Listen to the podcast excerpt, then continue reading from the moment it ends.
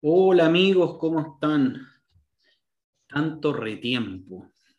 Hace rato que no grabábamos con el Alejandro, pero nos propusimos retomar ahora en serio y semanalmente este proyecto de Godzilla en el Mapocho. Y estamos marcando ahora el número 41, a pesar de esta larga pausa. Y un, es un retomar mucho más contundente porque tenemos harto más seguidores que la vez que habíamos empezado. Los videos quedaron dando vuelta en YouTube y, y, tienen hartas visualizaciones y tenemos más seguidores, así que lo agradecemos mucho. Y eh, recuerden siempre, eh, para esta nueva etapa que estamos comenzando, suscribirse al canal que aparece el loguito por allá abajo o por allá abajo, nunca le chunto, por allá o por acá pero por ahí está el loguito y ahí pueden poner la campanita y todo eso. Eh, ¿Cómo está ahí Alejandro? ¿Cómo, ¿Cómo, ves este reinicio de, este Godzilla en el Mapocho? Bien. Eh, bueno, feliz de volver, ya que nos volvimos tan famosos internacionalmente. La gente nos pedía gritos en la calle que volviéramos a, a hacer críticas de cine. No podían vivir sin nosotros, así que no, que es divertido volver. Ya, le pusiste un poquito de color. ¿ah? Se me puso, como escuché en la radio, se me puso patuito. Nada que pero, pero bueno, sí, tenemos, tenemos, hemos, hemos crecido un poquito, hemos crecido un poquito, eso es lo bonito. Bueno, en fin. Oye, hoy día, Ale, vamos a hablar de, de un cortometraje, vamos a partir con un cortometraje que es el que más se ha comentado acá en Chile, que es el cortometraje Bestia, que participó en, en los premios Oscar justamente a la categoría Mejor Cortometraje después de haber ganado algunos premios latinoamericanos, saltó a este, a este gran evento, digamos, internacional del cine. No lo ganó, pero, pero estuvo compitiendo ahí, lo que ya es un mérito gigante. Em, la película, si me permites, interrúmpeme las veces que quieras, obviamente, como siempre, Ale. Eh, la película se trata de cuenta la historia, una historia como más intimista, no es que cuente una biografía en 15 minutos, porque es un cortometraje, eh, de la gente de la DINA, de la, de la policía secreta de Pinochet, de la gente Ingrid Olderoff, que era una gente, era una, una líder o lideresa, como se llamaría hoy día, de, eh, de justamente esta policía secreta y se entrenó en tortura, en todo este tipo de cosas, en tortura, en contrainteligencia, y ella a su vez, ella, ella era la primera mujer paracaidista de la historia de Chile, eh, tenía una serie de méritos en ese sentido, digamos, y es reclutada por la DINA eh, y llega a ser la líder, la lideresa nuevamente de las mujeres, de las mujeres de la DINA, de este organismo de tortura. De hecho, participa en algunos comandos que fueron de los peores, de los más sangrientos durante la dictadura.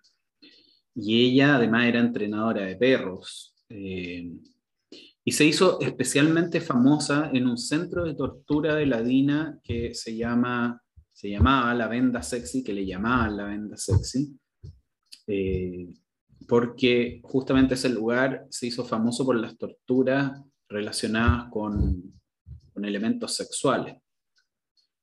Y es muy increíble, bueno, eso desde la historia, después lo podemos hablar un poquito, ¿cierto?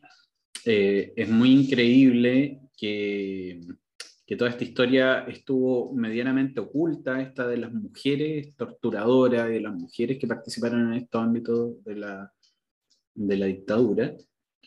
Esta mujer le enseñó a un perro a violar detenido eh, porque era, era adiestradora de perro, y ella era muy conocida en este centro de tortura, trabajaba ahí todos los días y, era muy era reconocida. O sea, la, cuando, cuando, se, se ha investigado todo este cuento, muchos la reconocen por ser especialmente brutal, por, por bueno, las características que tienen estos, estas bestias, como dice la, como, como se titula la película, la, el corto, perdón. Eh, eso es como el contexto, digamos. Esta historia trata de contar un poco, eh, se trata como meter en el mundo interior y en los sentimientos y de los hechos alrededor de Ingrid Olderow, como, como, les digo, no es una biografía, sino que cuenta, hay toda una parte onírica donde aparecen, se supone, los, algunos sueños cruentos de ella, su relación con el perro, su relación con el trabajo, e, ella siempre aparece seria y no sonriendo. Eh, eh, como que trata de alguna manera de explorar esa dimensión psicológica del personaje. Entonces, con esta larga introducción que acabo de decir, me gustaría preguntarte a ti, Alejandro, ¿qué viste en este, en este corto? ¿Qué te pareció? ¿Qué, cuál, ¿Cuál es tu impresión? Em, bueno, yo creo que de mi parte me gustaría partir por la premiación de los Oscars, que es como lo que tenía en mente que, bueno, obviamente no ganó el, cortometraje. Eh, quizás yo, yo voy a hacer un disclaimer acá, quizás no, no soy el más eh, calificado para, para revisar cortometrajes porque no es mi zona de confort, yo me gustan más las películas, más que los documentales y los cortos. Eh, pero respecto a, su competición en los Oscars, la, la, tenía bien difícil, le tocaron cuatro películas que estaban muy bien valoradas por la academia. Y una, yo estaba viendo críticas de medio extranjero y la crítica que le hacían, o más bien lo que comentaban mucho de esta película era que les parecía interesante, pero que no entendían el contexto, que, que, en, que esta película no se entiende fuera de contexto. Y algo con lo que yo realmente estoy de acuerdo con respecto a la crítica internacional. Eh, si bien yo, yo conocía preliminarmente lo que era el, quién era Ingrid Olderov, no, no conocía la historia en detalle. También la primera vez que vi el corto eh, me generó cierta confusión. Y yo siento que, eh, si bien yo valoro el corto y creo que es un muy buen corto, eh, y que además utiliza muchos elementos técnicos que son realmente muy destacables. Por ejemplo... disculpa, algo que, que te interrumpa, pero es un corto animado, que es algo que yo no dije en ningún momento. Claro, corto animado, pero si no me equivoco usan elementos de stop motion para, para retratar la eh, para retratar el, corto. Entonces, por ejemplo, que la figura sea de esta especie de cerámica y que se vayan mostrando las grietas de, de, Ingrid Olderoff, eh, para mí un elemento visual muy potente y una idea muy creativa que, que realmente hace, le, da otra profundidad al, documental, desde un, o sea, del, corto, respecto a, aspectos técnicos. También esta escena más, eh, eh, más, más surreales que tú mencionabas, también siento que le dan un agregado respecto a la tecnicidad con la que se produce la escena. Pero, pero tiene el gran problema, que como mencioné anteriormente, que no se entiende fuera de contexto. Yo siento que si va a ser un, una obra de 15 minutos se tiene que entender por alguna parte. Entonces yo creo que a veces, no sé, siento que a veces entra como en ciertas ambigüedades que dificultan entender la historia. Creo que si lo hubieran hecho un poco más contenido, quizá eh, hubiera, hubiera beneficiado al, al, producto final. ¿Pero qué te refieres con ambigüedad? Eh, por ejemplo, no sé, a veces yo encontré muy interesante lo, lo que hicieron con, con, el perro, que de cierta manera le da como humanidad al personaje, eh, de cierta manera. Eh, siento que se pudieron haber concentrado más en esa parte que en toda la parte de los sueños, que a veces puede ser media enredada y se deja como lugar para interpretaciones media ambiguas. Siento que si hubiera sido una historia más convencional en ese sentido, eh, hubiera funcionado mejor, pero es mi, es mi opinión. No, no, estoy diciendo que como esté haya resultado mal, pero creo que, sobre que mm, el mensaje hubiera sido más potente si es que, hubiera, si la historia hubiera sido más contenida, más sobria en ese sentido. Sí, yo estoy súper de acuerdo contigo. Yo creo que yo la, justamente la primera vez que lo vi, me dio esa sensación, así como que si tú no tienes contexto, si no te conoces la historia, la comprensión de esto es difícil. O te queda como un barniz. Yo, yo creo que igual se puede ver, ¿ah? o sea, se puede ver sin contexto y sí hay elementos que, que tú podías agarrar, o sea, se pueden deducir. Pero creo que se pierde un porcentaje que no es menor. Y en ese sentido creo que el gran problema que tiene es que carece de universalidad. No es autoexplicativo el, el corto. O sea, si tú ves el corto no entiendes la historia, no sabes, o sea, ¿por qué tienes que saber quién era esta persona? ¿Por qué tienes que saber por qué llega a la casa? Eh, ¿Qué pasaba con el perro y, y, los prisioneros que más o menos lo mostraron? Obviamente no se puede mostrar en forma muy explícita, pero tampoco necesariamente se tiene que sobreentender todo eso. Eh, eh, aparece mucho, por ejemplo, el puño de la DINA, como que le habían entregado muchos premios, obviamente ella era funcionaria de la DINA, pero la gente no tiene por qué entender qué, son esos premios, qué es la DINA, qué...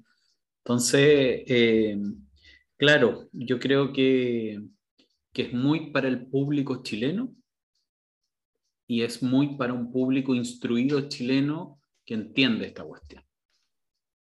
No, yo realmente dudo también que el público universal chileno tenga el suficiente conocimiento para sobreentender esto. Obviamente que más que un extranjero, pero creo que eso es lo, lo curioso de la película.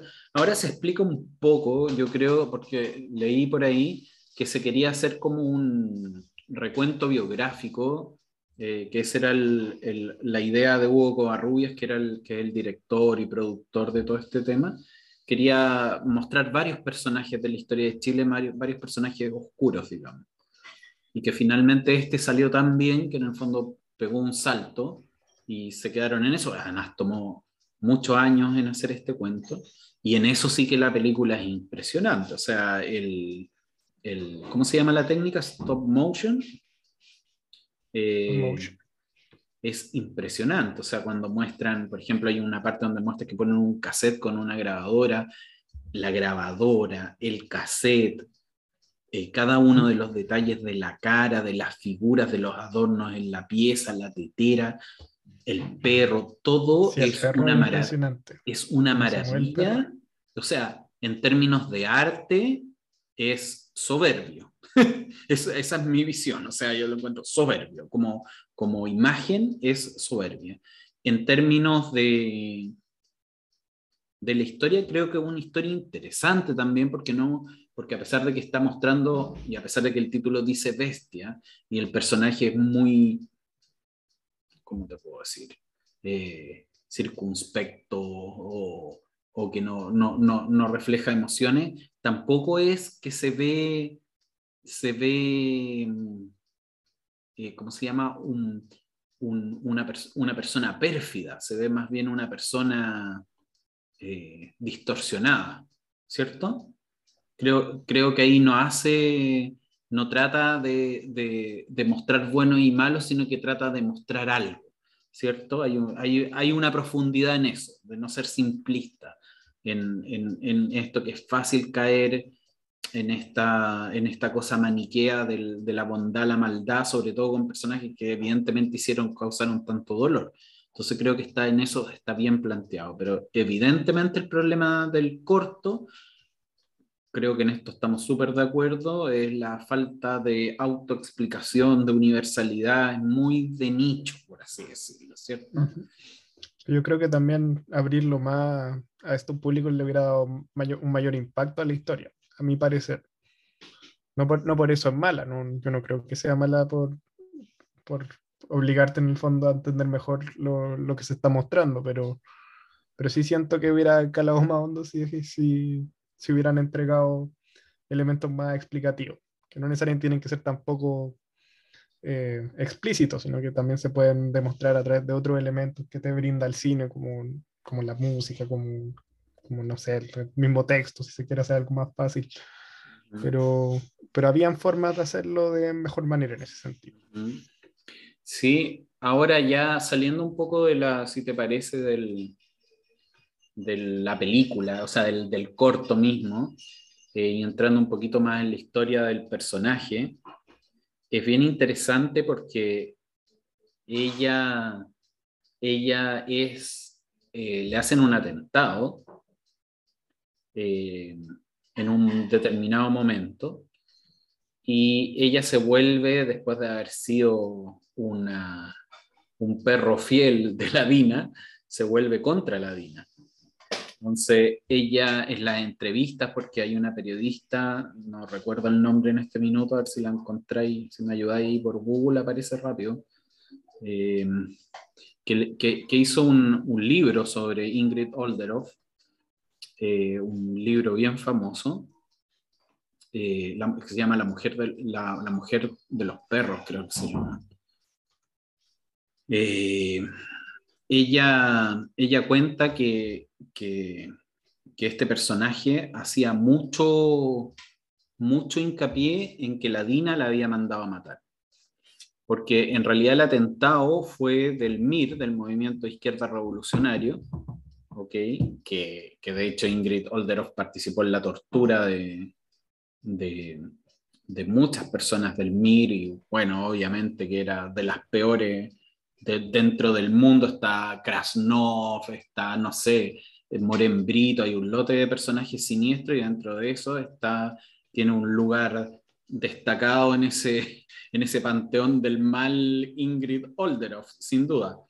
Pero lo que es súper interesante que leí por ahí es que cuando detuvieron a estos, estas personas del MIR que efectivamente habían atentado contra ella, eh, los detuvieron por otros hechos y nunca le preguntaron por el caso de, el caso de ella, o sea, por, por, por el atentado de ella. Entonces, de alguna manera ahí tratan de hacer una vinculación de que había sido intervenido el MIR para tratar de eliminarla. No sé si me doy a entender. Sí. ¿Cachai? Que, que, en el fondo está infiltrado el MIR y ya en el fondo ya la DINA necesitaba hacerla desaparecer, como hizo desaparecer a Berrío. bueno, no fue la DINA directamente en ese caso, pero fue muy posterior, pero sí cuando ya no le servía un personaje echado pescado nomás. Bueno, el, nombre de la periodista que tú decías era eh, Nancy Guzmán. Nancy Guzmán, sí. Heavy. Yo, sí, yo no, yo no estoy muy familiarizado con los detalles de la historia de Ingrid Caldero, pero creo que efectivamente es un, personaje que, que, da para contar una historia muy interesante, como tú mencionabas anteriormente.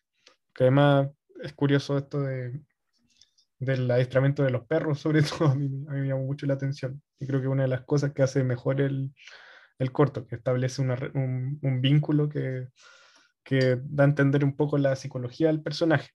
Entonces creo que de hecho cuando cuando se aborda esa parte, eh, el, para mí la parte más convincente, la que, la que mejor me, o sea, la parte que encuentro más interesante del corto al final, que no hace entender la perspectiva de, de ella.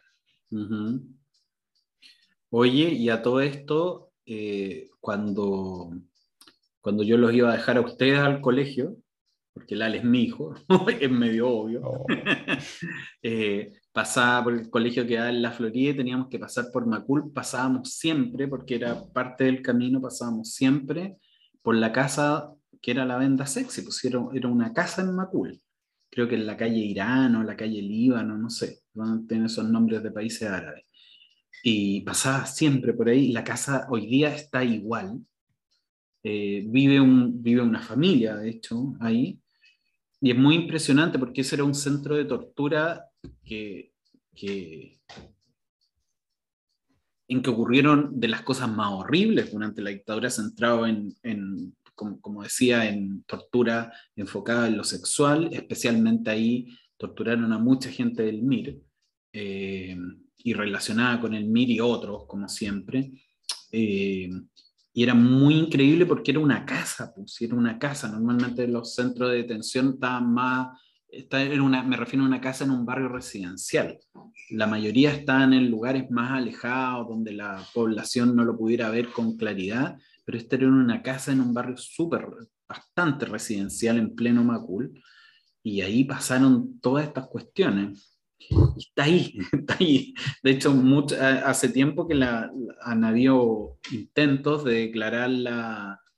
Eh, ¿cómo se llama? Tiene un nombre esta cuestión, pero, pero un sitio de la memoria que pueda ser recogido como un monumento y pueda ser convertido en un museo. Y hay muchos testimonios, se pueden ver por YouTube, de, de los sobrevivientes del, del, de la venda sexy. Oye, otra cosa, que, sí, otra cosa que se nos olvidó es que esta película, o sea, este corto se puede ver en Vimeo. En Vimeo que puede arrendar por dos mil pesos, algo así.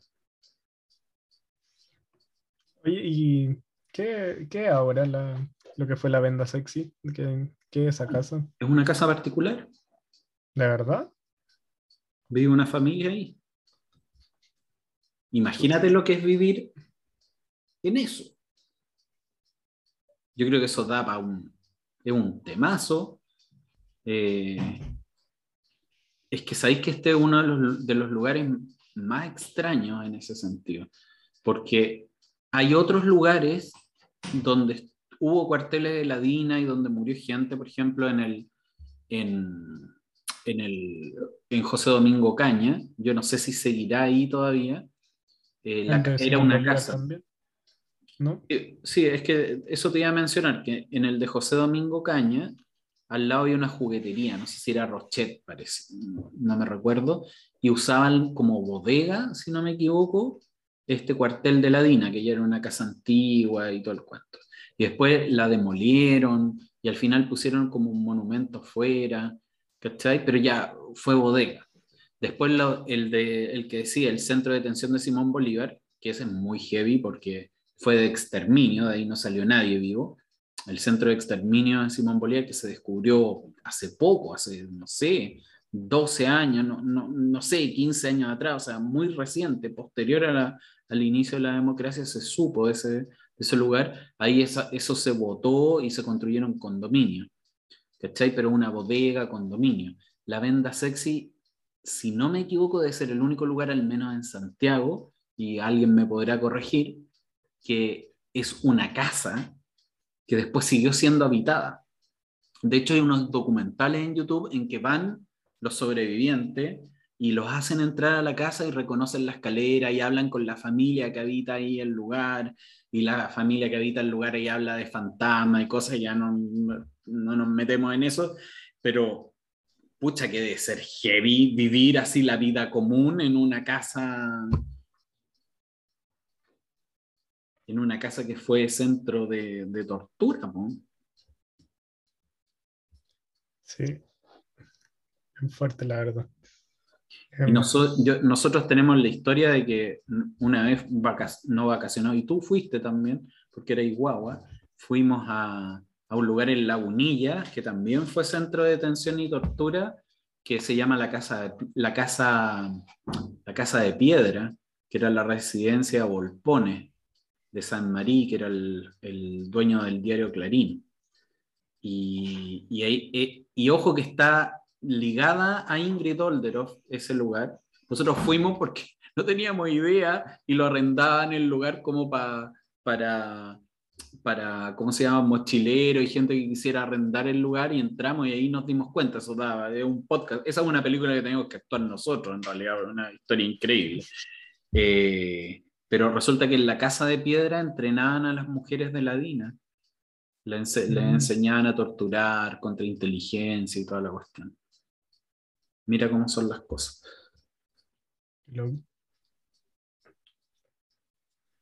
Bueno, Alejandro, no sé si tienes algo más. Antes yo creo que es como el, el mismo corto, sale cortito el, episodio. Así que no, yo no tengo mucho más que decir. Yo solo resaltar que, que para, en mi opinión, es un, es un, muy buen corto, pero, pero que tiene esas cositas que, que se pudieron haber ajustado mejor. Yo creo que no tuvimos mucho tiempo para mencionarlo, pero también las secuencias de los sueños no a mí no me gustaron mucho. Como, y ya veo un patrón recurrente en películas chilenas y de, de hacer estas escenas como grandilocuentes, así sobre sueños y cosas así. Y la verdad es que... Lo encontraste pretencioso.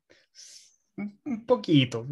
O sea, mm. entiendo por qué a la gente le gustan y entiendo también por qué están en, en, el corto, pero yo, si, si hubiera dependido de mí, no la hubiera arrestado. O por lo mm. menos la hubiera, hubiera disminuido en un corto de 7 minutos, tener 5 minutos de escenas de sueño es como, puede ser mm. un poco excesivo. Mm. Sí, iba a ser un spoiler. ¿Puedo hacer un spoiler? No, mejor que no, ¿cierto? ¿O sí? No sé, ya, estamos en el final, ya, ya nada, nada importa.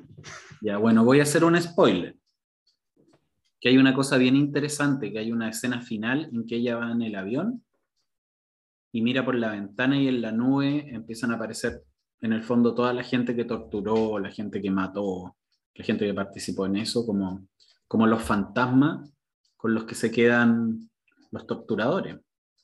Porque yo no sé si esto se ha sido analizado psicológicamente, pero no sé, no me, no me voy a meter ahí tampoco, pero claramente haber hecho este nivel de atrocidad y ser, o sea, Ingrid Olderoff es un personaje, pues, ¿cachai? Eh, haber hecho todo lo que ella hizo no debe salir gratis en la psique. No te, no, no, no, no, de alguna manera no, de alguna manera es algo que te, que te va a dañar y que, y que no sé, hasta espiritualmente. No, por más que en ese momento hayas sido un fanático de una causa y estar dispuesto a matar y toda la cuestión, de alguna manera el fantasma alguna vez te va a llegar a, aparecer en tus noches, en, tu, en tus sueños. Entonces eso, eso de alguna manera creo que trataron de mostrar. Mm, sí, yo encontré que el final fue bastante, fue muy potente con, esa, con esa imagen. Yo lo encontré encontré que cerraba muy bien en ese sentido. Sí. Interesante. Es verdad, es verdad. Y sí. Y cuando la entrevistaba a esta periodista, ella lo negaba todo. Absolutamente todo. Y eso también es una conducta muy humana de, de, de en el fondo no querer no querer reconocer las atrocidades, ¿cachai? De mostrarse como un personaje, como un personaje que ya era, era ¿cómo hablaba, con qué decía esta periodista? Que ella se trataba de mostrar como analista de inteligencia, ¿cachai?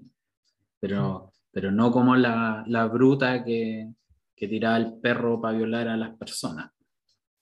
de eso, eso no existía. Entonces, el centro de ella era que la habían tratado de matar y que ella era analista de, de inteligencia heavy como, nuevamente una cuestión mental, como, el, como el, la bestia no se reconoce como bestia, porque, ¿cachai? Porque, porque en el fondo auto, blanquea su imagen. Eso, pues, Ale.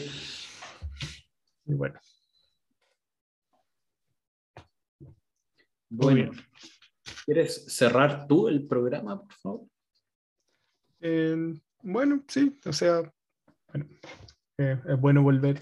Estamos felices de continuar con este proyecto eh, y esperamos hacerlo toda la semana. Así que, por, favor, si estén atentos, porque próximamente vamos a sacar más videos. Vamos a retomar la, la costumbre que teníamos de grabar el programa.